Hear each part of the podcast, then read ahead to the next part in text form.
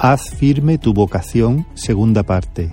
Mensaje de la palabra de Dios por el pastor Israel Sanz en la Iglesia Evangélica Bautista de Córdoba, España, 5 de diciembre de 2021.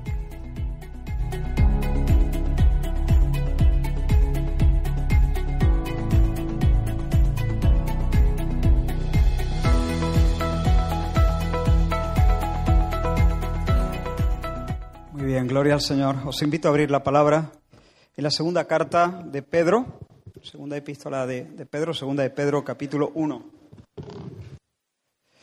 Y como ha dicho Jesse, en la medida en que, en este caso yo, me apegue, me sujete a lo que está escrito, en esa medida lo que estaremos eh, es escuchando la palabra del Señor. Y por eso eh, predico esperando, bueno, esperando, pido que el Señor me ayude a ser fiel a su mente, a su corazón, a su propósito, al texto que vamos a tener delante de nosotros. Y en esa medida también estoy esperando obediencia. Obediencia no a mí, por supuesto. Eh, la primera obediencia que espero es la de mi propio corazón, la de mi propio corazón. Pero eh, no es nuestro deporte escuchar sermones. Estamos aquí porque somos aprendices del Señor, porque somos discípulos de Cristo. Así que te invito a decirle al Señor, habla Señor, que tu siervo oye, tu siervo se dispone a obedecer. Habla como quieras, enséñame tu camino, porque el Señor nunca te habla para, para arruinarte, él tiene palabras de vida para su pueblo. Segunda de Pedro capítulo 1 versículos del 1 al 15. Dice la escritura, Simón Pedro, siervo y apóstol de Jesucristo, a los que os habéis a los que habéis alcanzado por la justicia de nuestro Dios y Salvador Jesucristo una fe igualmente preciosa que la nuestra. Gracia y paz os sean multiplicadas en el conocimiento de Dios y de nuestro Señor Jesús como todas las cosas que pertenecen a la vida y a la piedad nos han sido dadas por su divino poder, mediante el conocimiento de aquel que nos llamó por su gloria y excelencia, por medio de las cuales nos ha dado preciosas y grandísimas promesas, para que por ellas llegaseis a ser participantes de la naturaleza divina, habiendo huido de la corrupción que hay en el mundo a causa de la concupiscencia.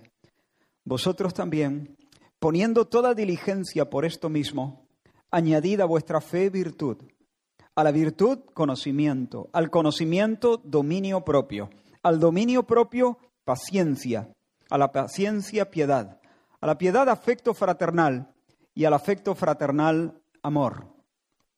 Porque si estas cosas están en vosotros y abundan, no os dejarán estar ociosos ni sin fruto en cuanto al conocimiento de nuestro Señor Jesucristo. Pero el que no tiene estas cosas tiene la vista muy corta es ciego, habiendo olvidado la purificación de sus antiguos pecados. Por lo cual, hermanos, tanto más procurad hacer firme vuestra vocación y elección, porque haciendo estas cosas no caeréis jamás. Porque de esta manera os será otorgada amplia y generosa entrada en el reino eterno de nuestro Señor y Salvador Jesucristo. Por esto, yo no dejaré de recordaros siempre estas cosas, aunque vosotros las sepáis y estéis confirmados en la verdad presente.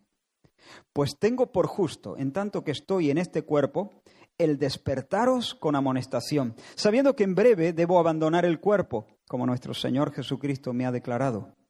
También yo procuraré con diligencia que después de mi partida vosotros podáis en todo momento tener memoria de estas cosas. Señor, estamos delante de tu palabra conscientes una vez más de nuestra necesidad de ti. Señor, abre nuestros oídos, abre nuestro corazón. Danos corazón sabio. Danos corazón sabio. Líbranos, Señor, de oscuridad interna.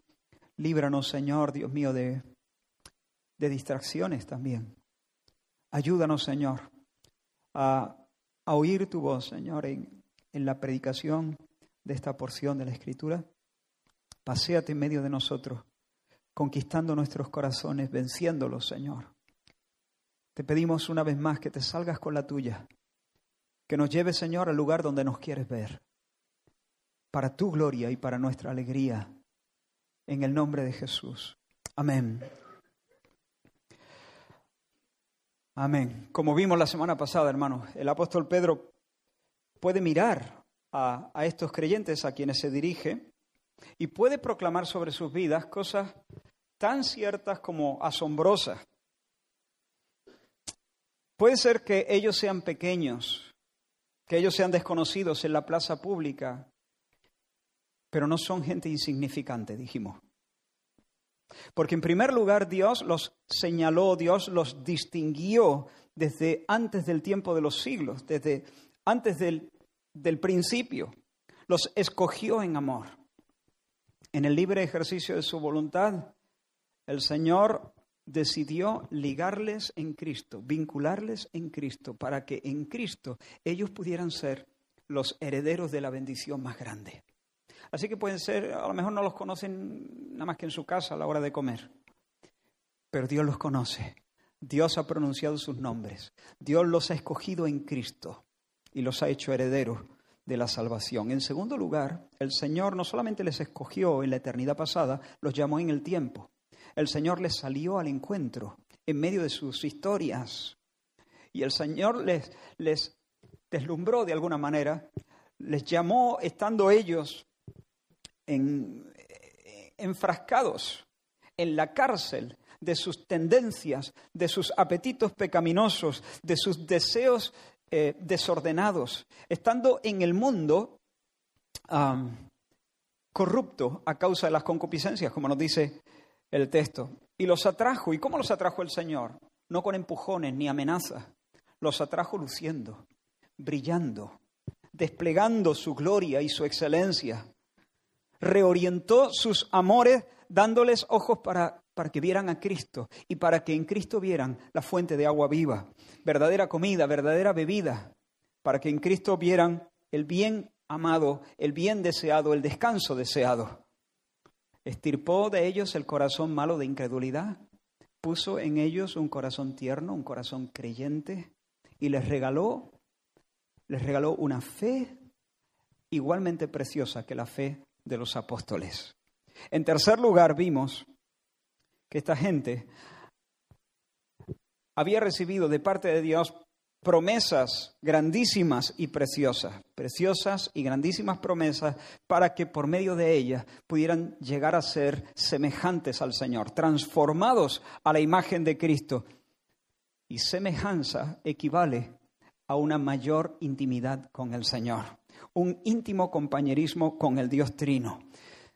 El Señor nos ha dado preciosas promesas para que por ellas pudiéramos ser participantes de la naturaleza divina. ¿Y eso qué significa? Que podamos ser semejantes a Jesús. ¿Y eso qué significa? Que podamos danzar en la danza eterna, que podamos sentarnos a la mesa de la fiesta privada de Dios, el banquete trinitario, que podamos tener íntimo compañerismo, comunión, concordia, acuerdo con Dios trino. Y eso se llama vida eterna, eso se llama la vida abundante. Eso es, eso es la esencia del cielo. Y de esta manera, sentados a la mesa del banquete trinitario, podamos gozar de gracia y paz. En esas dos palabras están compendiadas eh, toda bendición.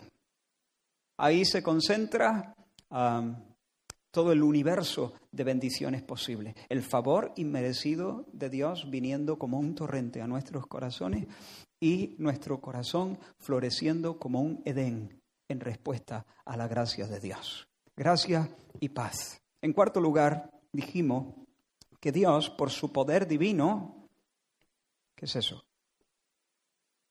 No, ¿quién es? No, no eso, sino ¿quién es Él? ¿No? El poder divino de Dios es el Espíritu Santo. El Espíritu Santo por la inhabitación de Dios, por la morada del Dios Trino, Padre e Hijo, por el Espíritu en nuestros corazones, Dios nos equipa con todo lo necesario para vivir como Dios manda, cualquiera que sea nuestra circunstancia. Esta gente y nosotros somos peregrinos que ascendemos a la patria Pero en cualquier dificultad, en cualquier momento del camino, en medio de, rodeados de necesidades, el suministro del Espíritu Santo es más que suficiente para que podamos vivir de poder en poder, de poder en poder y finalmente ver a Dios en Sión. Se puede afirmar todo esto del más débil de los cristianos. Sin embargo, también Pedro puede mirar a esta gente y no solamente decir estas cosas ciertísimas acerca de ellos, sino también puede mirarlos y darse cuenta del peligro en el que están. Corren peligro, corren peligro de empanarse, corren peligro de dormirse. Si se duermen, estas cosas no dejan de ser ciertas pero no van a poder disfrutarse. Los escogidos, los llamados, los convidados a la experiencia filial, los armados con el poder divino, pueden volverse tibios. Y al volverse tibios, dejar de disfrutar las delicias de la vida consagrada. Y hermano, hermano mío, este es un pensamiento solemne. Esto es una cosa seria. Un cristiano bendecido con todas estas bendiciones, que son ciertas, puede vivir como si no las tuviera. ¿Qué pasa si tú echas una bolsita de poleo menta en una taza con agua tibia?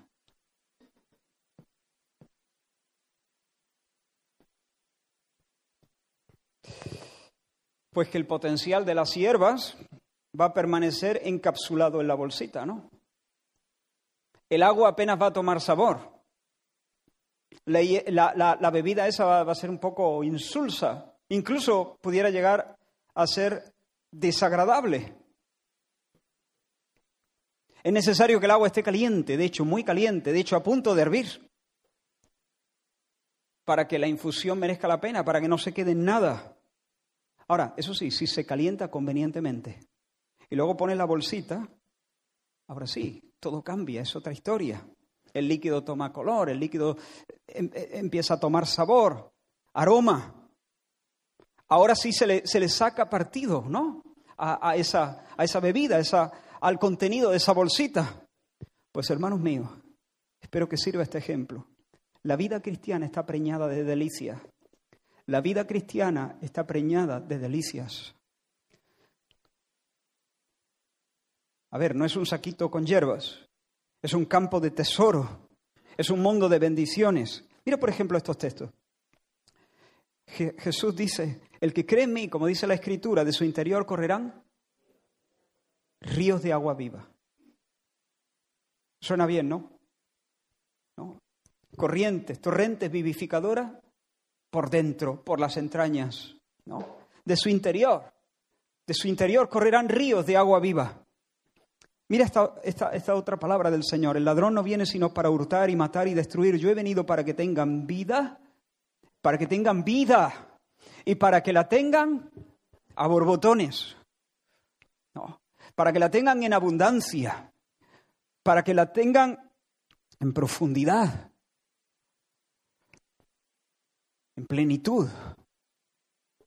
Mira lo que dice Pedro en su primera carta, hablando también a los creyentes, dice, a quien amáis, hablando de Jesús, a quien amáis sin haberle visto, en quien creyendo, aunque ahora no lo veáis, os alegráis con gozo inefable y glorioso.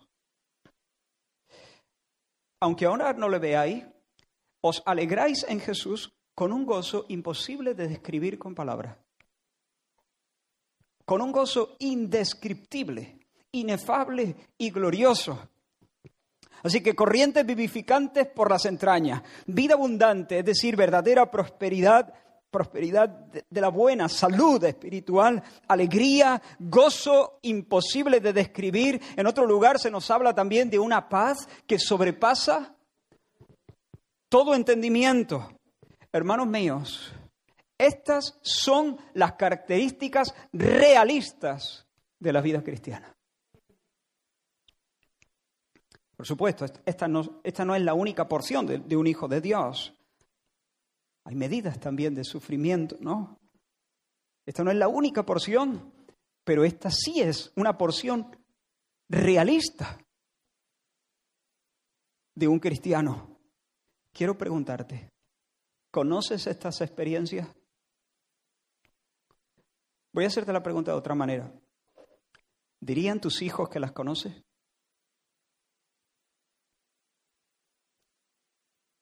Tus hijos pueden percibir, los míos pueden percibir, que aunque no siempre estoy en la cumbre, sé algo de lo que significan corrientes por dentro, gozo inefable.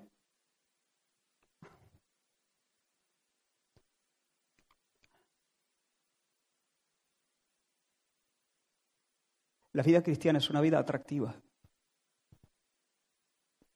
¿Soy yo atractivo para mis hijos?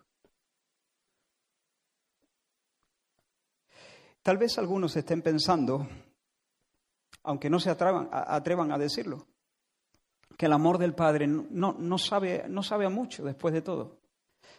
Y alguna gente nos, quizá nos ve vivir o nos ve caminar, eh, ir por la, por la vida, y nos dice, bueno, hablan de un gozo glorioso, inefable, una vida abundante, corriente de agua viva, por ya será menos. Ya será menos.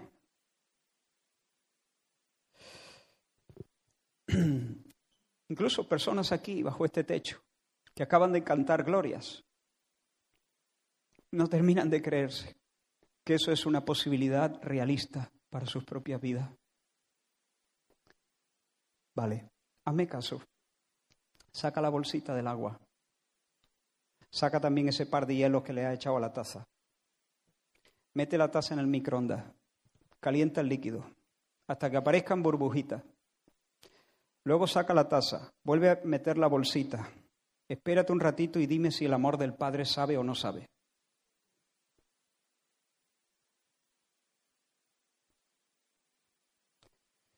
Hermanos míos, tengo una carga grande con esto. El gozo inefable, la paz incomprensible, los ríos en las entrañas, solo se saborean cuando el corazón está caliente.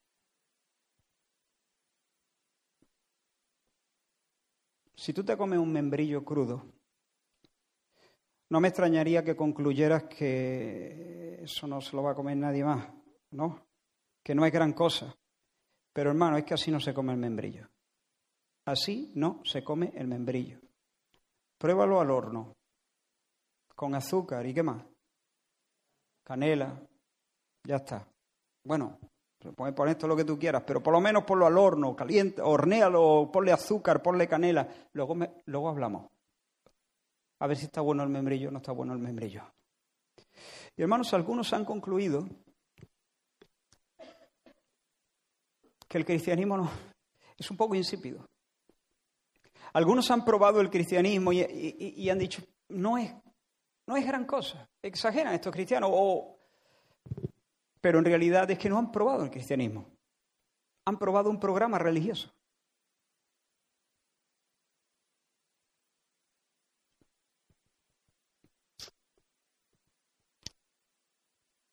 Ser evangélico y ser cristiano no siempre es lo mismo. Eso lo sabemos ya, ¿no? A estas alturas. Debería serlo, pero no siempre es lo mismo. Hermanos, para probar las consolaciones del Espíritu, para probar los amores de Dios, hay que entregarse por completo. Hay que renunciar a todo. ¿A cuánto? A todo. A todo. Para probar los consuelos del Espíritu, tienes que dejar fuera cualquier otro asidero hacer de Cristo tu único asidero. El que no renuncia a todo lo que posee, dijo Jesús, no me lo estoy inventando. El que no renuncia a todo lo que posee. Y cuando dice todo, no se está refiriendo a la colección de cromo, al coche o a las vacaciones, se está refiriendo a padre, madre, hijo, hija, esposa.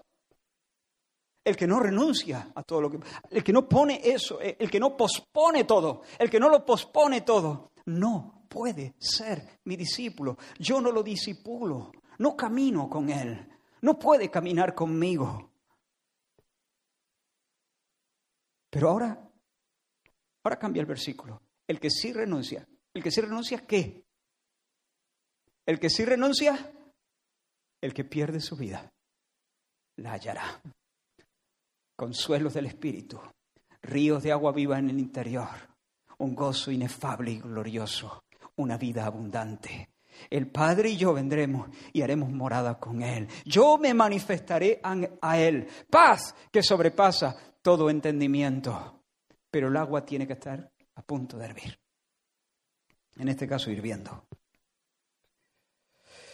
Así que Pedro, el apóstol, sabe que si estos cristianos se entibian, el conocimiento que tienen de Dios embota.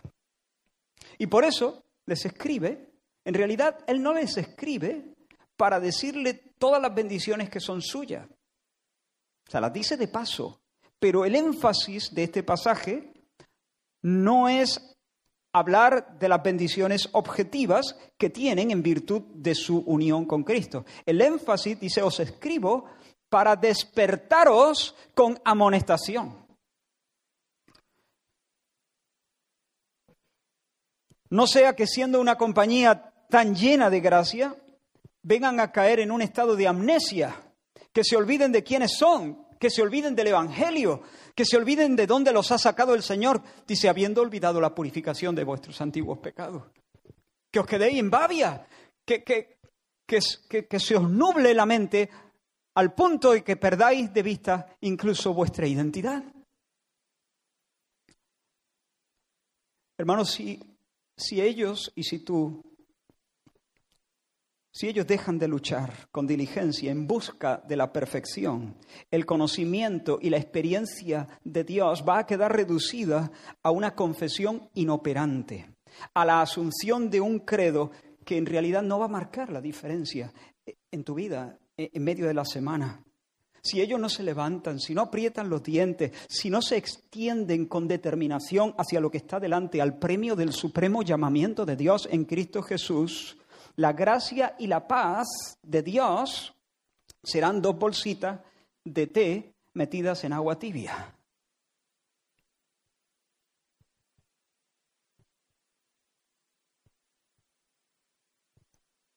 Hay personas que cantan glorias, pero nunca las saborean, porque sus corazones están tibios. Y aquello no, todo el potencial de la vida cristiana, todas las posibilidades de la vida cristiana está encapsulado, por así decirlo. Por eso Pedro les dice, creced, creced, creced, creced, avanzad, adelante, adelante hermanos, adelante a la fe virtud, a la virtud conocimiento, al conocimiento dominio propio, al dominio propio paciencia, a la paciencia piedad, a la piedad afecto fraternal, al afecto fraternal amor, porque si estas cosas están en vosotros, nunca vais a estar amnésicos, nunca vais a estar estériles, sin, sin fruto, al contrario, si estas cosas están en vosotros, os será dada una amplia y generosa entrada al reino de nuestro Señor Jesucristo y no caeréis jamás. Hermanos míos, se, trata de avanzar o morir, ganarlo todo o perderlo todo, aspirar a lo supremo o olvidar quiénes somos, olvidar cuál es nuestra patria. Hoy en día los coches tienen dirección asistida, supongo que ya todo, pero antes no. Y aunque yo no soy tan viejo, pero conduje durante un tiempo un Renault, un Renault muy azul y muy feo. Pero bueno, nos llevaba, nos llevaba. Un Renault ranchera, ahora se llaman familiares. Ranchera, le decíamos nosotros, ¿no? Que ahí nos hemos metido toda la familia en el maletero. Menos mi padre. Porque iba conduciendo, claro. Cuando podías meter en los coches lo que pudiera. ¿no? Ah, el coche pesaba como un camión chico. Y cuando había que moverle la rueda, parado para aparcarlo, te tenías que comer un bocadillo antes. Te comías un bocadillo, tomaba aire y luego usabas las dos manos, lógicamente, para dar la vuelta a aquello, ¿no? para maniobrar. Claro, la, dirección estaba pensada para, para, para, que el coche estuviera en marcha. Entonces lo movía un poquito y ya, bueno, se, se suavizaba. Y a mayor velocidad, pues era más sencillo la, la maniobra, ¿no? No había que hacer fuerza, ya podían manejar aquello casi con, sí, con una mano, si no recuerdo mal, ¿no? Ahora no, ahora puedes mover dirección asistida, pues eh, la, la, vida espiritual no lleva dirección asistida. La vida en el espíritu está diseñada para maniobrar en marcha, con el coche a velocidad, con corazones que ascienden a velocidad de crucero por el camino de la santidad. Si te detienes, todo se vuelve pesado, todo se vuelve difícil. Pero si empiezas a caminar, si empiezas a avanzar, si empiezas a ascender, entonces comienzas a experimentar que verdaderamente el yugo de Cristo es suave, que de verdad hay una paz que sobrepasa todo entendimiento, que de verdad hay un gozo glorioso. Y esas bendiciones objetivas de la salvación, la elección, el llamamiento, el don de la vida eterna, el suministro del Espíritu Santo, todas esas cosas que son ciertas, comienzan a percibirse dentro de uno, comienzan a sentirse subjetivamente. Y de esa manera se confirma nuestra vocación y nuestra elección. De esa manera, no solamente somos salvos, sino que lo sabemos. Lo sabemos en nuestro fuero interno, lo sabemos, lo sabemos en nuestro... No somos perfectos, pero hay un testimonio interior y consuelos eh, y, y refuerzos interiores, convicciones profundas, entrañables, que hacen que podamos caminar, como he dicho antes, de poder en poder. La pasada semana afirmamos que muchos hijos de Dios están lejos de una experiencia de paz y de gozo, no porque no se sepan la teoría, se la saben, sino porque han dejado de ascender hacia la excelencia de la senda del discipulado. Han dejado y han dejado de ascender porque han escogido una dieta espiritual llena de grasa saturada y de exceso de carbohidratos espirituales. Es decir, la dieta de, de su vida los está matando. Sus estilos de vida no propician la maduración en Cristo, no propician el crecimiento en carácter. Personas no disfrutan de la paz y del gozo porque se niegan a hacer la gimnasia espiritual que los ensancharía para contener más cielo. Y con la ayuda del Señor, he tomado mucho tiempo para insistir en cosas que ya había apuntado en el mensaje anterior. Pero no vamos a avanzar mucho hoy. Más bien quiero apretar, más que abarcar eh, terreno. Lo que me propongo es hacer dos cosas.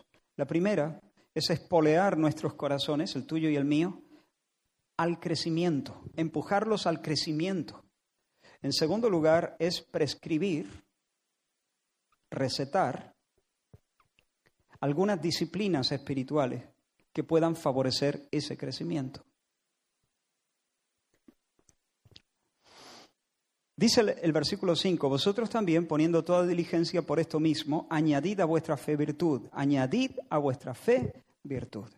Hermano, la fe, la fe ya está, ¿no? Dice, tenemos que añadir, no dice añadir fe, no, la fe ya está, habéis alcanzado una fe igualmente preciosa que la nuestra, dice Pedro.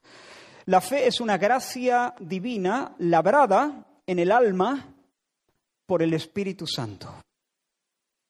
Pero la fe que salva, la fe auténtica, es una fe viva. Crece. Y de su raíz, si es fe verdadera, brotará flor y fruto. La fe obrará santidad.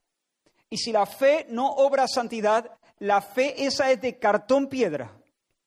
No es fe verdadera. El creyente debe ocuparse, según las palabras de, Pedro, el creyente debe ocuparse con diligencia de avanzar ese crecimiento, de añadir a su fe virtud. ¿Pero qué es la virtud, hermano? El término que Pedro usa aquí significa excelencia moral. Excelencia moral. ¿Qué es eso? Es como una especie, es difícil de definir esta palabra, no es, no es tan fácil, pero es como una especie, a ver si, si, si lo logro, una especie de resolución valiente. Una valiente resolución del corazón para perseguir lo correcto.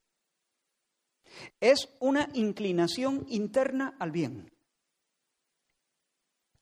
Es una especie de santa heroicidad, de estar por la belleza, a favor de la belleza en medio de un mundo feo, a favor de lo justo en medio de un ambiente que condesciende con lo fácil, con lo utilitario.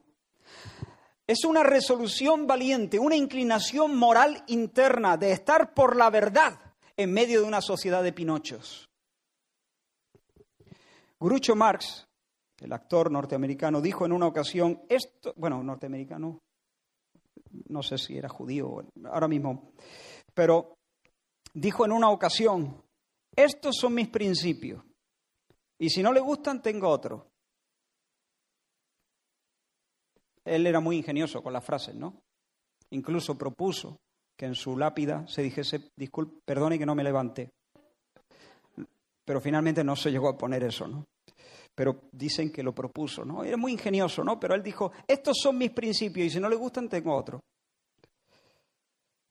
Pero en contraste, el virtuoso dice, mira, he enfilado la proa de mi alma a lo que es verdadero, lo honesto, lo justo, lo puro, lo amable, lo loable, y si no te guste, no me pidas que cambie.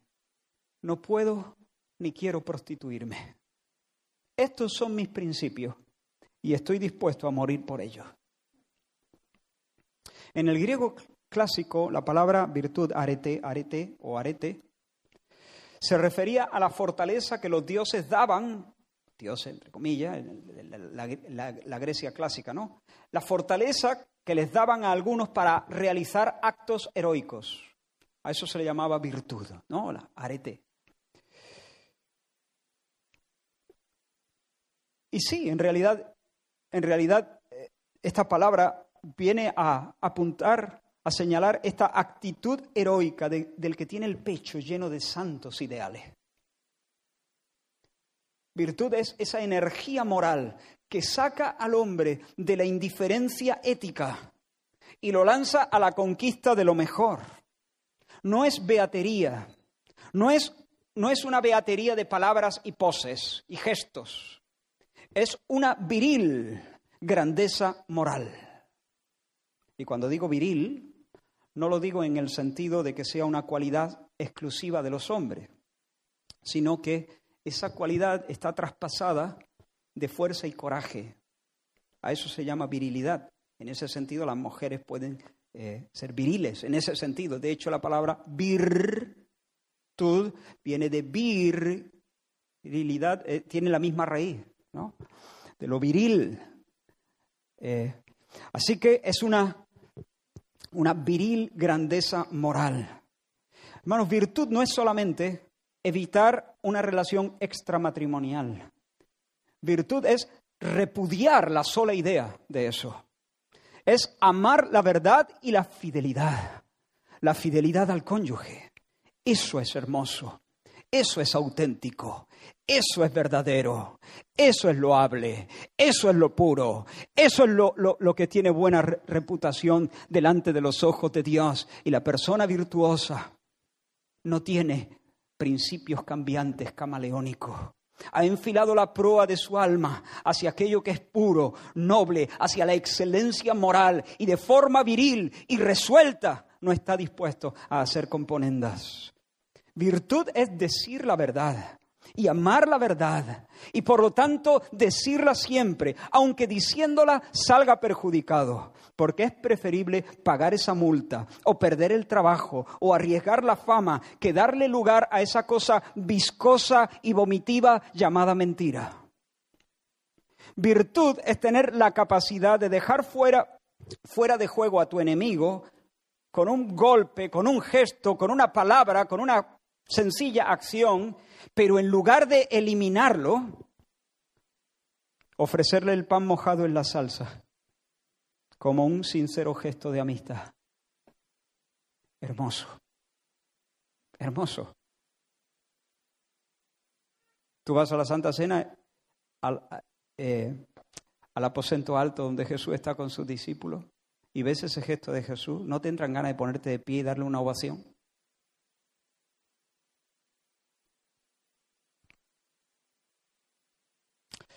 Virtud es ponerse en pie en defensa del valor y la dignidad de la vida humana, la lealtad, la honradez, el esfuerzo, la generosidad, la compasión.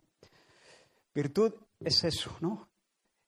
Es esa energía moral que hace que tendamos de manera interna hacia lo excelente, hacia lo que es bueno, hacia lo que es correcto. Así que debemos añadir virtud a nuestra fe. Somos creyentes, hermanos, gloria a Dios. Pero no solo estamos llamados a ser creyentes, sino creyentes virtuosos.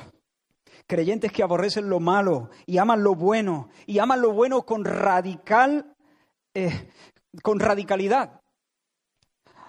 Pero la pregunta es esta, ¿cómo puedo crecer en virtud? ¿Cómo puedo incorporar una medida de esa cualidad a mi vida? ¿Cómo puedo avanzar en eso? ¿Acaso no es Dios el que produce el crecimiento? ¿Es Dios el que produce el crecimiento o yo lo puedo sumar? ¿Lo puedo yo añadir como si fuera... Sí, la, Biblia dice, ¿no? Eh, Pablo plantó, Apolo regó, pero el crecimiento lo ha dado Dios. Dios es el que da el crecimiento. Entonces, entonces ¿cómo funciona esto? ¿Cómo funciona? Pedro me está diciendo a mí, el apóstol Pablo, el apóstol Pedro, en el nombre del Señor, me está diciendo que yo debo añadir virtud. Pero por otra parte, es Dios el que opera internamente produciendo un verdadero crecimiento. El crecimiento no es una conquista mía. ¿Cómo funciona esto? Bueno, hermanos, sí es verdad, el crecimiento lo da Dios. El Espíritu Santo tiene que operar internamente, sobrenaturalmente. Pero yo puedo comenzar reconociendo mi necesidad de santificación. Yo puedo comenzar reconociendo mi falta de celo. Yo puedo empezar reconociendo que bajo ciertas circunstancias, bajo ciertas presiones, carezco de esa hombría resuelta, carezco de, ese, de, esa energía moral y que a veces soy tentado a buscarme otros principios o rebajar mis estándares y contentarme, a ver, no con lo malo, pero a lo mejor con lo regular. No con lo negro, pero a lo mejor con lo gris. Nadie es perfecto. La persona que se excusa diciendo nadie es perfecto, le falta una buena dosis de virtud.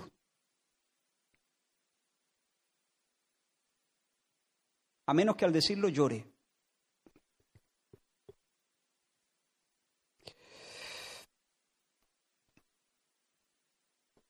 Puedo confesar con contrición, con dolor, mi falta de grandeza, la indignidad de algunas de mis actitudes. Puedo buscar el perdón del Señor.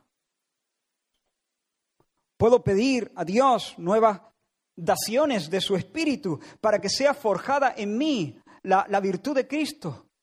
Cuando me sorprendo queriendo que lo parta un rayo a, tal persona, o viendo una película deseando que aquel consuma su venganza, Pero además de estas cosas, hermano, he dicho, ¿qué puedo hacer? El crecimiento lo da Dios, no quiero perderos aquí. El crecimiento lo da Dios, ¿estamos de acuerdo? Vale, entonces, ¿qué puedo hacer? ¿Cómo funciona esto? Bueno, yo puedo reconocer mi falta, mis carencias, y puedo confesarlas con contrición, y puedo pedir que el Espíritu Santo venga con nuevas visitaciones, produciendo, haciendo lo que yo jamás puedo hacer por mí mismo. Pero a más de eso, hermanos, a más de eso, puedo hacer algunas cosas más. Y quiero proponerte algo. Pero antes quiero preguntarte, hacerte una pregunta. ¿Quieres crecer en virtud? No seas tan rápido en contestar. Te lo voy a preguntar de nuevo, pero piénsalo de verdad. ¿De veras deseas añadir virtud a tu fe?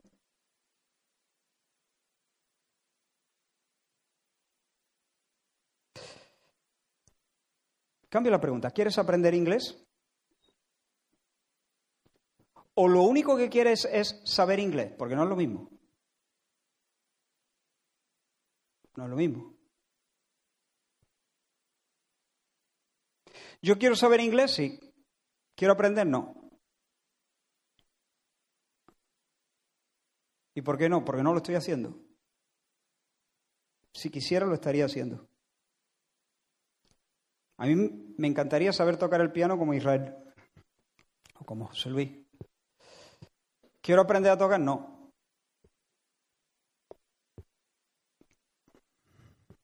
¿Quieres quitarte esos 10 kilos que te sobran? ¿O solo quieres tener 10 kilos menos? Porque no es lo mismo.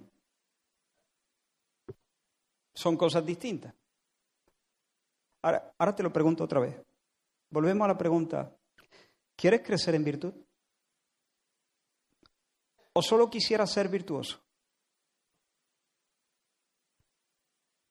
Y hago esta pregunta porque, como alguien ha señalado, nuestro defecto es que queremos aquello que es justo y que es importante, pero no estamos dispuestos a pagar el precio y comprometernos con el tipo de vida que hace posible que estas cosas sean alcanzadas. Ese es nuestro problema y por ahí se está drenando nuestra vida espiritual. Y lo que vamos a hacer en el resto de esta serie es ir viendo estas cosas, conocimiento. Y quiero hacer dos cosas sencillas, muy sencillas. Empujarte a ti y a mí al conocimiento y luego al dominio propio y así sucesivamente. Pero después de empujarte a eso, prescribir un plan de acción. Animarte a, asumir una dieta, un régimen de vida o un régimen de vida que propicie el crecimiento. No lo produce, lo produce el Espíritu Santo, pero lo propicia. Lo que quiero es proponer, hermano, y no es fácil, se me antoja difícil esto, pero con la ayuda del Señor, un programa de entrenamiento, un programa de entrenamiento para la iglesia, un régimen espiritual ¿Está resuelto, hermano, a hacer los ajustes que sean necesarios para avanzar por el camino estrecho del discipulado? Si no, es así, lo tuyo no es un deseo, lo tuyo es un antojo. Se te antoja ser virtuoso, pero no es un verdadero querer. Un antojo es un intenso fugaz, o sea, un deseo intenso y fugaz. Intenso y fugaz. El domingo, escuchando la predicación, el viernes, mientras oras con los hermanos, dices, me levantaré, levantémonos, edifiquemos. 24 horas más tarde, aquello ha quedado en nada. No era un deseo, era un antojo, intenso y fugaz, una especie de espasmo. Y hermanos, estamos hartos de espasmos. Estamos hartos de espasmos que luego no dejan rastro a medida que avanza la tarde. Quiero usar en este punto un ejemplo que me ha sido muy útil y seguro que me lo habéis escuchado mencionar en más de una ocasión, porque quizá es el ejemplo favorito en este punto. ¿Recuerdas cuando Jesús desciende del monte de la transfiguración y encuentra al resto de sus discípulos, porque tres le habían acompañado, los encuentra en el valle discutiendo con los religiosos. Se ve que un hombre había llevado a su hijo, a los discípulos, lo había llevado a Jesús, pero Jesús no estaba, y había pedido que hicieran algo por el chico, porque el chico estaba poseído por un demonio sordo y mudo que lo empujaba al suicidio, lo tiraba al agua, lo tiraba al fuego cuando menos se lo esperaba el padre. Y este, este hombre, cuando Jesús dice, ¿qué, qué, qué, qué discutí? Y entonces el padre le dice, maestro, traje a ti a mi hijo que tiene un espíritu mudo, etc. Y dije a tus discípulos que lo echaran fuera y no pudieron. Y el Señor en esa ocasión desnuda su brazo, hace proezas en ese valle, el chico queda eh, liberado, pero cuando cae la noche y sus discípulos se quedan a solas con Jesús en la casa, le preguntan, Maestro, ¿por qué nosotros no pudimos? ¿Por qué? ¿Por qué no pudimos? Y la respuesta de Jesús fue la siguiente, por vuestra poca fe. Porque de cierto, de cierto os digo, que si tuvierais fe como un grano de mostaza, diréis a este monte, pásate de aquí allá y se pasará, y nada os será imposible. Pero este género no sale sino con oración y ayuno. Así que Jesús les dice, no, les dice vuestra técnica de oración ha sido errada, eh, no les dice que, bueno, que esa no era su responsabilidad, que eso. No, no, les dice que les da a entender que sí tenían que haber podido, tenían que haber podido, pero no han podido porque tienen una fe canija, una fe enclenque, una fe débil, una fe insuficiente. Suficiente para otras cosas, pero insuficiente para este Miura. Esos hombres han enfrentado anteriormente algunos eh, retos ministeriales y los han enfrentado con éxito, pero ahora se, acaban de encontrar con, un reto que les ha superado. No tienen, no tienen agua para mover este, e, e, este molino y entonces se achican. Pero ¿no te parece, hermano, sorprendente el giro que le da Jesús a sus palabras en la última frase? Por vuestra poca fe, porque si tuvierais fe como un grano de mostaza, podríais remover las montañas. Pero este género no sale sino con oración y ayuno. Ahí es cuando yo me descoloco. Yo digo, ah, para, para, para, para. ¿Cómo? Me he perdido. Yo iba bien con lo de la fe. O sea, no hemos podido echar fuera a este demonio porque necesitamos un caudal más grande de fe. Pero de repente la, la última, o sea, la manera en que tienes de cerrar la frase es la que me deja un poco a cuadro, Señor. Explícamelo, por favor, porque no, me entero. ¿Qué tiene que ver la fe con expulsar un demonio, con el ayuno y la oración? Pues todo, tiene que ver todo. Pero entonces, eh, los demonios que se sacan con ayuno, está sugiriendo, Señor, que debiéramos decirle a, ese hombre, mire, Señor, eh, vamos a hacer lo siguiente, llévese a su hijo a casa, lo mete en una habitación para que el chico no haga cosas eh, rara y después de dos días venga de nuevo y nosotros nos vamos a dedicar en estas 48 horas al ayuno y a la oración, porque este género no sale sino con oración y ayuno. ¿Es eso lo que el Señor está sugiriendo? Sin embargo, es eso lo que algunas personas han entendido. La pregunta es, ¿Jesús podía libertar a, a, un, a un chico endemoniado en cualquier momento? ¿Él estaba ayunando siempre? No, no. Entonces, ¿qué es lo que está enseñando Jesús en realidad? ¿Qué relación guardan la oración, el ayuno y una fe que remueve montañas? Y de nuevo recurro a mi ejemplo favorito dentro de este otro ejemplo. Si alguien me dice, mira Israel, durante 2022 me he propuesto eh, saltar longitud y quiero a final de año conseguir una marca de 5 metros, digo, ¿qué? Cinco metros, quiero saltar cinco metros en longitud. Pues te vas a tener que hartar de entrenar, ¿eh? No, no, perdona, Israel. Eh, en realidad, el entrenamiento en sí no va a hacer que yo salte cinco metros en longitud. Lo que va a hacer que yo salte cinco metros en longitud es una punta de velocidad, un buen, una buena potencia, algo de flexibilidad o bastante de flexibilidad y una técnica depurada. Mm, tienes razón, tienes razón. El, entrenamiento en sí mismo no va a hacer que tú saltes cinco metros, sino la adquisición de potencia, flexibilidad, técnica y un punto de velocidad. Tal cual, lo has dicho, eres más preciso que yo. Pero que como no te hartes de entrenar, no lo saltas.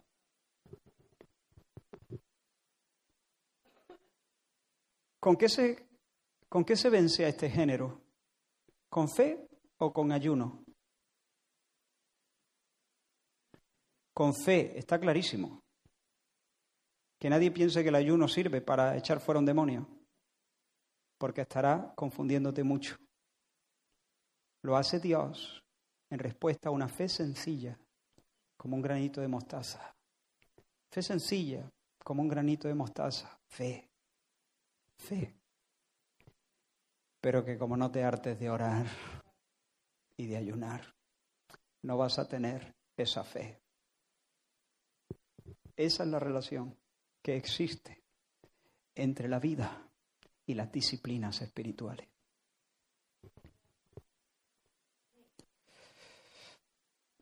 Las disciplinas la función de, de la disciplina en realidad no es cambiarnos. Cambiarnos lo hace el Espíritu Santo. Lo, la función de la disciplina es mantenernos bajo el grifo. Es mantenerlos en el lugar donde viene el Espíritu Santo para transformarnos. Es mantenernos de cara a Dios, concentrados en Cristo, pendientes de Él. El que verdaderamente ha entendido las disciplinas no se acerca para lograr algo, se acerca para recibir algo. No, mejor dicho, se acerca para recibir a alguien, para entrar en contacto con alguien, para ser tocado por alguien, para tocar a alguien. Las disciplinas en sí mismas no nos hacen virtuosos. De hecho, si no entendemos esto, hermano, las disciplinas nos van a hacer mucho mal. Hay ocasiones donde alguien hay que decirle que no ore. Si está entendiendo la oración como algo que le, le otorga mérito, esa persona no solamente no le está sirviendo la oración, le está perjudicando la oración. Claro, digo no ore para que luego empiece a orar bien. ¿Me explico? Pero, ¿me, entendéis? Si, si, si, está usando las disciplinas espirituales como una especie de, camino de conquista, eh, de, de, no sé, de autotransformación, de autosuperación, si lo está haciendo para lucir, para ganarse una buena fama en medio de la iglesia, o yo qué sé, entonces eso realmente juega, está jugando en su contra. Las disciplinas en sí mismas no nos hacen virtuosos. Dios nos hace virtuosos con el soplo y, el, y, esa, y ese, ese, ese toque del alfarero que nos va moldeando a imagen de Cristo. Las disciplinas no nos hacen virtuosos, pero sin disciplina, olvídate de la virtud. Hay mucha sabiduría en ese antiguo canto. Lee la Biblia y ora cada día. Si queréis, pues no hemos dicho que, el crecimiento lo da Dios. Perdóname que sea tan insistente. Pues claro que lo da Dios. El verdadero crecimiento no viene de la oración, ni directamente de la lectura bíblica, pero es ahí donde Dios viene y nos ensancha y nos transforma y nos la upa. Y si no aplicamos nuestro corazón a la lectura de la palabra de Dios, a una oración seria y regular, no nos hagamos ilusiones. No vamos a crecer, no vamos a crecer, no vamos a crecer, no vamos a crecer. Y si no crece, olvídate de la paz y la gracia. Olvídate de la paz que sobrepasa todo entendimiento. Olvídate del gozo inefable. Lo tuyo será mm, gozo, go, será lo tuyo.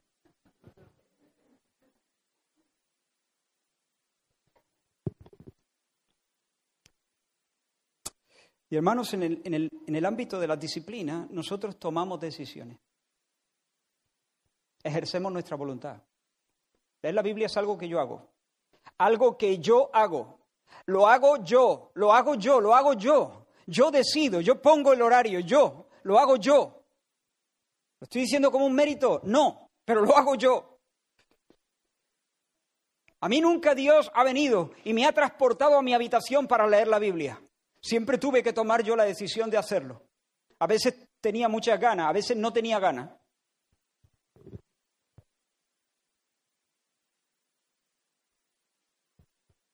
Hermano, nadie se broncea por quitarse la camisa, ¿o sí? No, no. Alguien se broncea porque la piel, los pigmentos, no sé cómo funciona eso, ¿no? Pero toma color por la acción de la luz ultravioleta de los rayos solares. el hecho de que tú te quitas la camiseta no, no, no, no, no, te va a broncear. Si te quitas la camiseta dentro de un búnker, o si te la quitas de noche. No, no.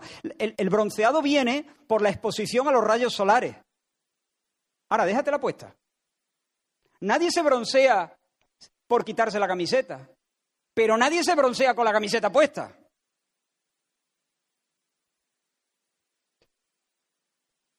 Bueno, la acción de los rayos solares es la acción de, Dios, pero la camiseta te la tienes que quitar tú. Y si no te la quitas, ya puede estar el sol radiante, te va a quedar blanco, como el mármol de Macael, ¿no? Yo qué sé. Nadie crece por orar, pero nadie crece sin orar. Como dijo Jerry Bridges, nadie puede lograr ningún grado de santidad sin Dios obrando en su vida, pero es igualmente seguro que nadie lo logrará sin esfuerzo de su propia parte. Porque así lo ha dispuesto Dios, hermano. ¿No sabéis que los que corren, dijo Pablo, en el estadio, todos, todos, en realidad todos corren, pero solo uno se lleva el premio? Corred de tal manera que lo obtengáis. Todo aquel que lucha se abstiene de todo, a la verdad, para recibir una corona corruptible, pero nosotros, una incorruptible. Así que yo de esta manera, mira, mira cómo lo hago yo. Yo corro, pero no corro a donde sea, no corro a la aventura, ¿a dónde voy? Venga, da lo mismo, tira para adelante. No, yo no, yo, yo busco una meta. Yo de esta manera peleo. ¿Pero cómo? Yo no, no, no, no peleo tirando golpes a, a diestra y siniestra sin saber a dónde me... No, yo tiro a dar. Yo, ¿a dónde, ¿a dónde tiro? Golpeo mi cuerpo, dice Pablo. No como quien golpea el aire, sino que golpeo mi cuerpo. Yo hago una batalla contra mis propias tendencias, contra mi propia pereza. Yo hago una batalla contra mí mismo. Y me obligo a estar al servicio del Señor. Pongo mi cuerpo como un esclavo. Lo pongo en servidumbre, dice, lo pongo en servidumbre. No sea que habiendo sido yo un heraldo para muchos, ahora quede descalificado, venga yo a ser eliminado. Lucho contra mí mismo. Me disciplino rigurosamente para mantenerme en condiciones de alcanzar la meta y, y conseguir el premio. Hermanos míos, este es un tema solemne, como he dicho antes. Las disciplinas son acciones, fruto de mi voluntad. Por sí solas no tienen ningún poder. De nada sirven a menos que mientras las practicamos Dios nos visite, nos salga al encuentro. Pero sin este tipo de decisiones, olvídate.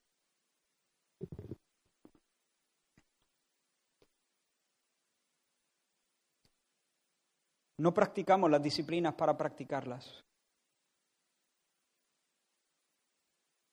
Las practicamos para exponernos a Dios, para experimentarle para broncearnos. Entonces, de nuevo hago la pregunta y nos acercamos al final. Bueno, empezamos a acercarnos al final. ¿Deseas crecer en virtud? Pues si deseas crecer en virtud, además de confesar tu falta de grandeza moral, además de suplicar al Señor que te llene de su espíritu, quiero prescribirte muy rápidamente tres disciplinas que dependen de tu voluntad, que las puedes hacer esta tarde. Todo dependerá si vas a por todas.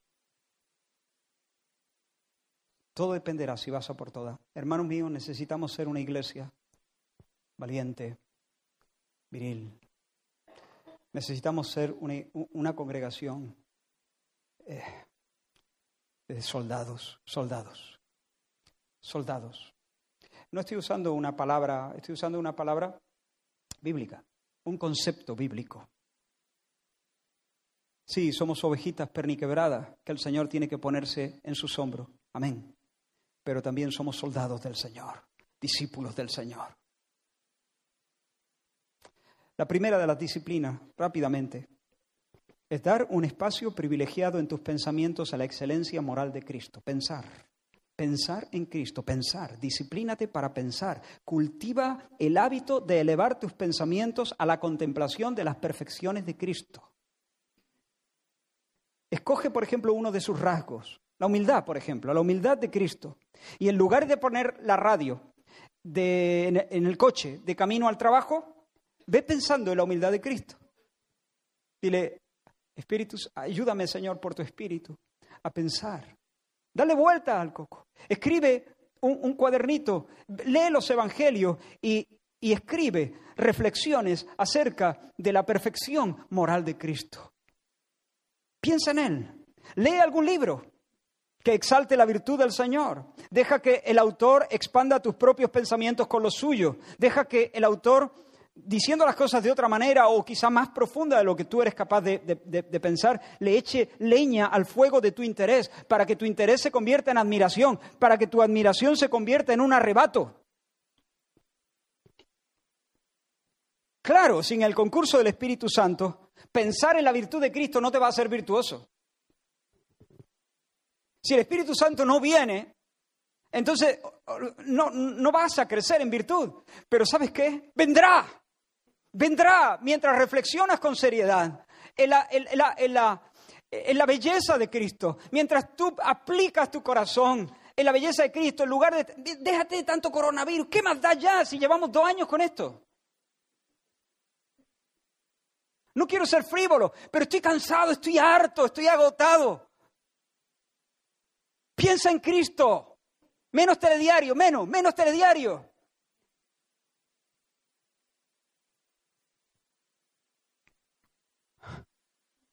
Menos radio. Eh, escucha la radio también, vete a algún telediario con moderación, con moderación. Pero, hermanos, la mente, llena tu soliloquio, llénalo, examina de qué están llenos, porque eso tiene mucho que ver con la salud de tu alma, muchísimo que ver. Examínalo, te puede sorprender de cuánta basura hay en tu soliloquio, cuánta incredulidad y cuánta idolatría y cuánta rebelión y cuánta frivolidad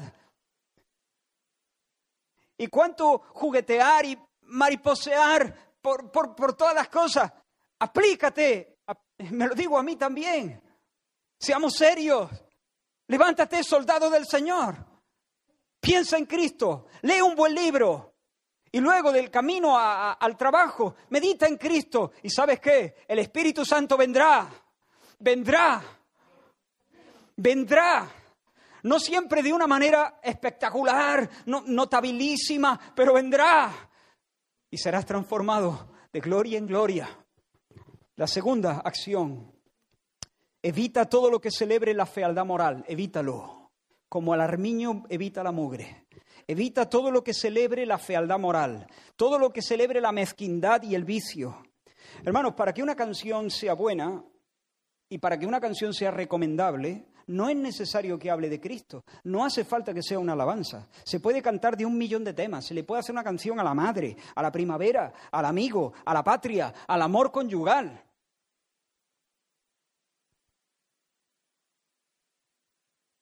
Y uno puede cantar, bailar, aprender, componer canciones de ese tipo. Eso es virtuoso, es noble, son temas buenos, son temas hermosos. Pero si me recreo escuchando temas que celebran el adulterio, o la fornicación, o la rebeldía, olvídate de la virtud. ¿Tienes videojuegos de matar? ¿Eh, chavales? ¿A quién matas? ¿Son alienígenas que han invadido la Tierra y se comen a los bebés? ¿O se trata de abatir peatones? Esta es una buena pregunta, porque a ti te, te parece bonito abatir peatones. He puesto un ejemplo muy, quizá muy grosero, ¿no? Pero ¿te parece bonito? ¿Te parece bonito eso? Eso no es virtuoso, eso es mezquino, eso es desagradable, eso es feo, eso es corrupto. Es que es un juego, ya, pero te, te, recrea ese juego, te divierte. ¿Tú invitarías a Jesús a echarse una partida contigo? ¿A volarle la tapa de los sesos a aquel que pasa por allí? ¿Tú crees que Jesús se reiría contigo? Te hago de nuevo la pregunta, ¿tú quieres crecer en virtud? Eso juego a la hoguera. No hay otra forma, hermano. Disciplina.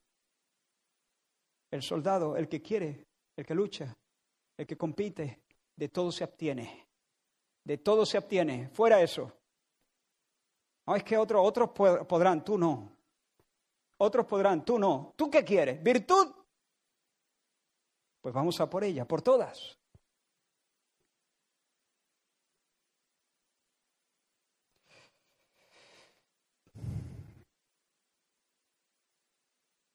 películas, libros,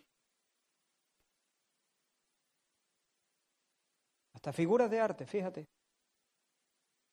Yo no tendría una mujer desnuda, no es que es la Venus de... ¿Y qué? ¿Qué hace una mujer desnuda en mi casa? Es que es el cuerpo humano ya. Pero ese cuerpo es para que lo vea el Señor en todo caso, ella misma, sus padres y su marido. Y sus padres hasta cierta edad. Y el médico cuando tenga que... Pero no es para que la vea yo, que soy un hijo de Dios, un siervo del Señor. ¿Entiendes? Uh, qué radical, qué radical. Pues sí, claro, radical. Pues claro, hermano, radicalísimo. Es que la vida cristiana es radical. Es que nosotros no vamos a hacer nunca un bien al mundo a menos que podamos ser muy raros. Muy raros, muy raros, hermanos. Tengo una creciente convicción en este sentido. Muy raros. Nosotros tenemos que ser radicalísimamente contraculturales. Contraculturales. Hazme caso. Cuando, cuando esta congregación, cuando tú y yo, cuando esta congregación sea radicalmente contracultural, podremos tocar, podremos hacer aquello que Dios quiere que hagamos. No digo si es mucho o si es poco, eso que lo decida el Señor, pero estaremos en condiciones de hacer milla en medio de nuestra sociedad. Mientras seamos tan normales, seremos espléndidamente nulos.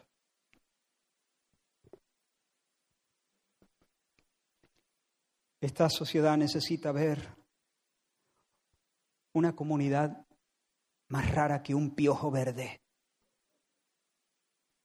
que dice la verdad, que ama la belleza, que ama la justicia y se disciplina para ello. Tercera cosa, perdona que hoy se me ha ido la hora.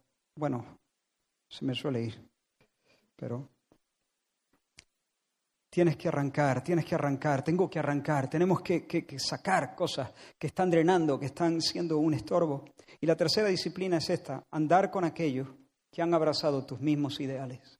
Anda con aquellos que han abrazado tus mismos ideales. La Biblia dice, no, no estés con los bebedores de vino, ni con los comedores de carne, porque el bebedor y el comilón, cuando dice los que abusan del vino y los que abusan de la carne, porque el bebedor y el comilón empobrecerán y el sueño hará vestir vestidos rotos. La, la, palabra también dice, no te asocies con el iracundo, ni acompañes al violento, no sea que aprendas sus mañas y pongas tu vida en peligro. El salmista en el Salmo 26 dice, escudriñame, oh Señor, y pruébame, examina mis íntimos pensamientos y mi corazón, porque tu misericordia está delante de mis ojos. Esa es una. Tu misericordia está delante de mis ojos y ando en tu verdad. No me he sentado con hombres hipócritas, ni entré con los que andan simuladamente. Aborrecí la reunión de los malignos y con los impíos nunca me senté. Bienaventurado el varón que anduvo, que no anduvo en consejo de malos, ni estuvo en camino de pecadores, ni en silla de escarnecedores se ha sentado, sino que en la ley del Señor está su delicia y en su ley medita de día y de noche. Hermanos, eso no significa que nosotros debemos evitar todo contacto con las personas que no son del Señor y que vivan de esta manera. No, no, no. No significa que no debamos amar a estas personas y servirles en el nombre del Señor. De hecho, haber experimentado la gracia de Dios nos hace deudores delante de los que no le conocen. La sal no puede quedarse en el salero. Los cristianos no nos, podemos ir a comprar una, cueva y escondernos y alejarnos de, de los vicios de la ciudad, sino salir a dar testimonio en medio del tráfico, en medio del club deportivo, en medio del centro comercial, en medio del instituto, en el taller, en la comunidad de vecinos, donde el Señor nos haya puesto. Tenemos que estar ahí, pero tenemos que estar ahí en misión. A todos me he hecho de todos para ganar para que de todos modos, dice Pablo, para que de todos modos salve a algunos. Eso es. Estamos ahí como embajadores, estamos ahí como testigos, pero no estamos ahí de recreación, no estamos a partir un piñón con ellos. Lo que estos textos nos dicen es que estas personas no pueden ser nuestros colegas. No pueden entrar en nuestro círculo íntimo. No debemos compartir la vida con ellos en el sentido profundo de la palabra. No debemos unirnos con ellos en proyectos vitales, como el matrimonio, por ejemplo. No podemos ponernos con ellos bajo el mismo yugo. Así que comparte el Evangelio con ellos, pero no camines en intimidad con ellos. Si te parece esto muy radical, te vas a tener que pelear con Dios. A mí no me mire. Yo soy un corre ve y dile. Soy un simple mensajero. Soy el chico de los recados. Si tienes bronca, vete con Dios. Hay un montón de textos en este sentido. ¿Por qué? Porque somos altamente influenciables. Mira, no es rey, dice Pablo, no es rey. Las malas compañías corrompen las buenas costumbres. Las malas conversaciones, las malas o compañías, esa es la idea. Las malas compañías corrompen la virtud, corrompen las buenas costumbres. Y tú quieres decir, no, yo quiero ser virtuoso, pero bueno, aquí estoy con ellos. Sí, mis amigos están, eh, sí, sí es verdad, no, no, no es que están, pero bueno, yo estoy aquí acompañándolos. Amigo mío, te estás desgraciando. ¿Quién te crees que eres? No vas a resistir. Si tú estás en ese ambiente, te vas a congelar con ellos. Huye de ahí en el nombre del Señor. Deja de ir a ciertos lugares. Deja ciertas amistades. Deja ciertas amistades. Y si ellos quieren, que vengan ellos donde tú. Ay, ¿por qué donde tú? Porque nosotros tenemos al Señor y el Señor tiene la razón. Sal de ese grupo de WhatsApp si no es estrictamente necesario, porque de tanta porquería al final te va a afectar. Tú no eres un Superman. Tú no eres un espíritu glorificado. Te va a afectar. Le afectaría al apóstol Pablo. Si el apóstol Pablo estuviera delante, sentado en un banco, se lo diría con la misma vehemencia. Sal de ahí. Y luego, y ahora sí estamos terminando, luego camina con personas que latan al mismo ritmo. La Biblia dice el que camina con sabios. ¿Y eso por qué? Pues ya te lo he dicho, porque somos altamente influenciables, porque estamos diseñados de esa manera. Entonces camina con sabio, pon en marcha el radar, busca, porque los hay. No perfecto, pero sí hay gente de carne y hueso, quizá muy cerca de ti, que realmente laten con un deseo sincero de crecer en virtud. Camina con ellos, porque si andas con ellos, terminarás siendo con ellos. ¿Te imaginas vivir tres años con el Señor Jesús, con el apóstol Pablo, con el apóstol Juan, con el apóstol Pedro? ¿eh?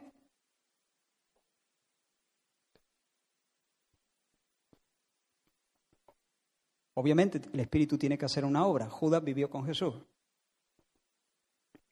Pero todo eso va a ser un ambiente que te va, que, te va a influir, que va a propiciar el crecimiento en virtud. Y de eso se trata el mensaje de hoy. Y una cosa más en cuanto a esta tercera recomendación. Ponte bajo la influencia de almas grandes del pasado que han dejado en sus escritos el rastro de una verdadera virtud. Hay un tipo de lectura que nos puede hacer en este sentido un especial bien, leer biografía, alguna biografía de personas en las que el Señor se ha lucido, ha lucido algo de... Ah, lee eso, porque el Señor lo puede usar para entusiasmarte, para provocarte al amor y a las buenas obras, para despertar en ti un nuevo, celo, un nuevo celo, para despertar en ti nuevos aborrecimientos por el pecado, la miseria, Bien, lo dejamos aquí. No sé cómo terminar. no sé si podemos, ¿tienes algún canto? Podemos cerrar este tiempo con, con un canto. Si tú ves en tu vida que hay falta de, de virtud, si, hay, si ves en tu vida que te has detenido, que estás anclado, Dile, Señor, quiero arrepentirme. Dame un corazón contrito. Dame un corazón arrepentido. Dame un celo nuevo para decir, como dijeron aquella generación de tiempos de Nehemías, levantémonos y edifiquemos y no estemos más en oprobio. Levantémonos y edifiquemos. Gracias, Señor. Gracias, Señor. Gracias, Señor, por la herencia que tú nos has dado, por las glorias que has preparado para nosotros. Gracias, Dios mío. Señor, que lo que hemos sentido o lo que estamos sintiendo en este momento no sea un antojo. Que no se nos antoje la virtud. Que no sea un antojo de crecer. Arrasa, Señor. Arrasa. Arrasa, Señor, nuestra, nuestros bloqueos. Señor, aquello que, que, que, que, tira nuestra alma hacia la tierra, hacia, hacia, hacia la carne. Arrasa todo eso. Despiértanos, Señor.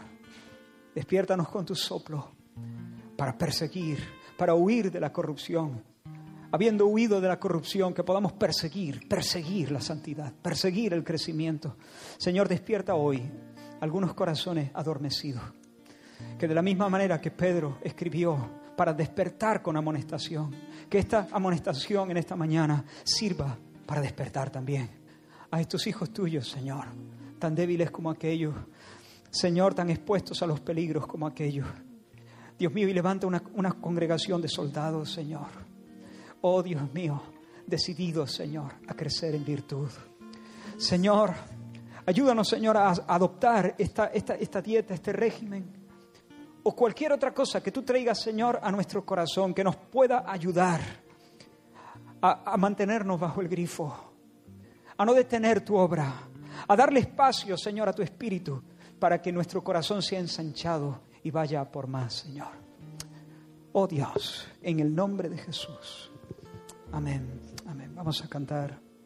He decidido seguir a Cristo, no vuelvo atrás, no vuelvo atrás. He decidido seguir a Cristo, no vuelvo atrás, no vuelvo atrás. He decidido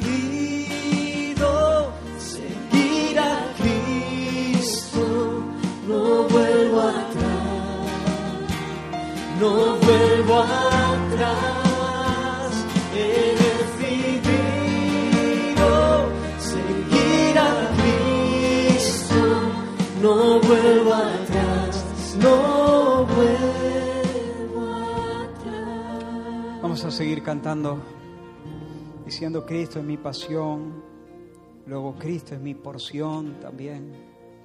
Ah, y mientras os invito a expresar también nuestra fe en el Señor Jesús, participando del pan y del vino. Como nos enseña la Escritura, estamos delante de este memorial, recordando su muerte por nosotros su muerte para librarnos de, de, la pena del pecado, de la culpa del pecado y de la pena del pecado, asumiendo Él nuestro pecado, pagando el precio mortal y abriendo el camino para que el Padre nos conceda perdón y herencia, perdón y herencia. Pero no solamente estamos viendo aquí en estos símbolos el cuerpo partido y la sangre derramada, estamos viendo también el cuerpo, el cuerpo dado para alimento, para sustento. ¿no? solamente vemos a Cristo, Cordero de Dios, que quita el pecado del mundo, también vemos en esta mesa Cristo, manjar de Dios verdadera comida. Cristo, nuestro restaurante y restaurador. ¿no? Eh, y mientras participamos del pan y del vino, queremos agradecer profundamente al Señor el don de su Hijo para morir por nuestros pecados en nuestro lugar. Y celebrar el perdón del Señor, porque efectivamente Jesús no solo se quedó en la tumba, resucitó al tercer día. Pero además del perdón del pecado, de pecado, del regalo de ser hechos hijos de Dios, vamos a, celebrar también ese, esa bendición realmente que el Señor es para nosotros. Él es agua, Él es vino, Él es leche, Él es pan, Él es consuelo, Él es amigo, Él es torre de refugio, Él es sombra contra el, el calor, Él es calor en el invierno, Él, Él nos sostiene, no importa cuáles sean nuestras circunstancias, Él, Él nos sostiene, no temas, ¿no? Él es manjar. Así que eh, mientras cantamos voy a pedir que podamos ir acercándonos. Por favor, que no se haga una fila y larga, sino tú vas calculando y cuando veas que hay poquitas personas, sales de tu banco. Si ves que hay muchas, vuelves a tu banco para que no nos amontonemos aquí. Procuremos coger el vasito y, y la bolsita sin tocar otro. Y cuidado con las tapitas que a veces están, están abiertas, ¿vale? ¿Quién puede participar de esto? Todas las personas que han sido salvas, que se han bautizado eh, en respuesta a, su fe, como testimonio público de su fe, que se han bautizado como creyentes am, y que están en comunión con esta congregación como miembros de esta congregación. Si todavía no eres miembro de la congregación, pues mm, ánimo. Eh, te invitamos a solicitar tu membresía, a dar los pasos necesarios para ser miembro, pero te pedimos que de momento no participe. Asumimos que tenemos una responsabilidad grande, no solo al comer, sino al dar de comer, al, al- al hacer partícipes a otras personas. Y queremos ser serios y cuidadosos con el Señor y con tu alma, con el Señor y con tu alma. Por eso pedimos que todos los que no son miembros todavía no, puedan, no, no participen. Ahora, si hay aquí alguien que no es miembro de la congregación, pero sí es miembro de otra congregación y está de visita aquí, entonces sí, si tú estás en orden con tu iglesia local, entonces claro que sí, eres muy bienvenido a participar con nosotros de esta mesa. Esperamos que nadie se siente desplazado o rechazado. Al contrario, invitado, invitado a, a- a bautizarte, invitado a, a asumir ese precioso compromiso con una de vinculación con una iglesia local y quizás pues las próximas veces ya puedas participar con nosotros. Nos ponemos en pie, hermanos. Vamos a seguir cantando y vamos pasando en orden, con mucho respeto. No nos paramos ahora mismo, eh, es un momento so- solemne. Si vas a decir algo a alguien que sea, hermano, somos uno, hermanos, el Señor está con nosotros. Algo así, ¿no? Algo así. O, o- o- de manera quieta, callada, tranquila, puedes orar por alguna persona, eh, pero en este momento no para otras cosas, ¿no? Muy bien.